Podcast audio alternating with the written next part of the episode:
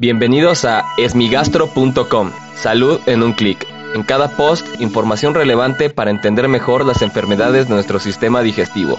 Bienvenidos. Hola, ¿qué tal? Soy Norberto Chávez y les doy la bienvenida a esmigastro.com. En este podcast daré respuesta a las dudas que tienen sobre las enfermedades del aparato digestivo.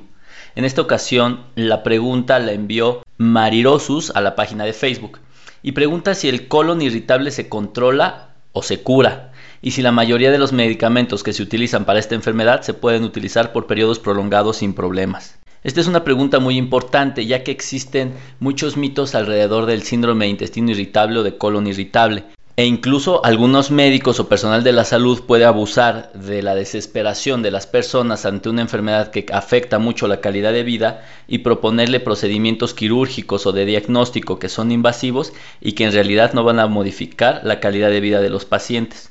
Lo que tenemos que saber es que una vez que se realiza adecuadamente el diagnóstico de síndrome de intestino irritable, esta suele ser una enfermedad crónica que solo se controla. No necesariamente hay una curación y esto ocurre en la minoría de los pacientes.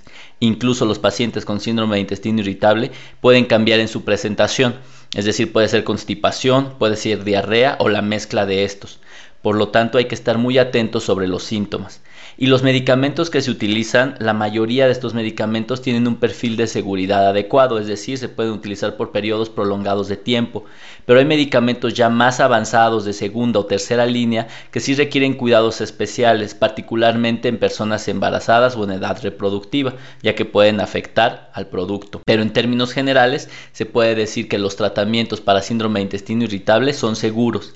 Lo que se tiene que saber es que si el paciente tiene síntomas de manera recurrente y que no están respondiendo correctamente al tratamiento, se debe de buscar tratamiento médico o una evaluación médica distinta, ya que el problema de que el personal que tiene síndrome de intestino irritable no responda correctamente puede indicar algún dato de alarma y esto indica que puede ser alguna otra enfermedad y no necesariamente el síndrome de intestino irritable.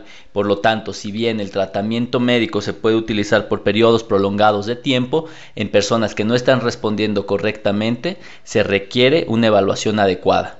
Muchas gracias a Marirosus por enviarnos esta pregunta. Si tienes alguna duda, te invito a que escuche los episodios previos. Y si aún tienes algo que no te haya quedado claro, en el sitio web esmigastro.com encuentras el formulario a través del cual puedes enviarnos tu pregunta y me gustaría invitarlos a revisar mi libro Encefalopatía hepática, guía de cuidado para pacientes y familiares. Actualmente se encuentra en su versión digital en Amazon y lo pueden adquirir. En este libro van a encontrar todas las respuestas que tienen para los familiares de las personas que tienen encefalopatía hepática sobre los cuidados y tratamiento de esta complicación de la cirrosis. Gracias por haber escuchado este post. Si la información les fue útil, compártanla. Hagamos que más gente esté informada. Los esperamos en el próximo podcast.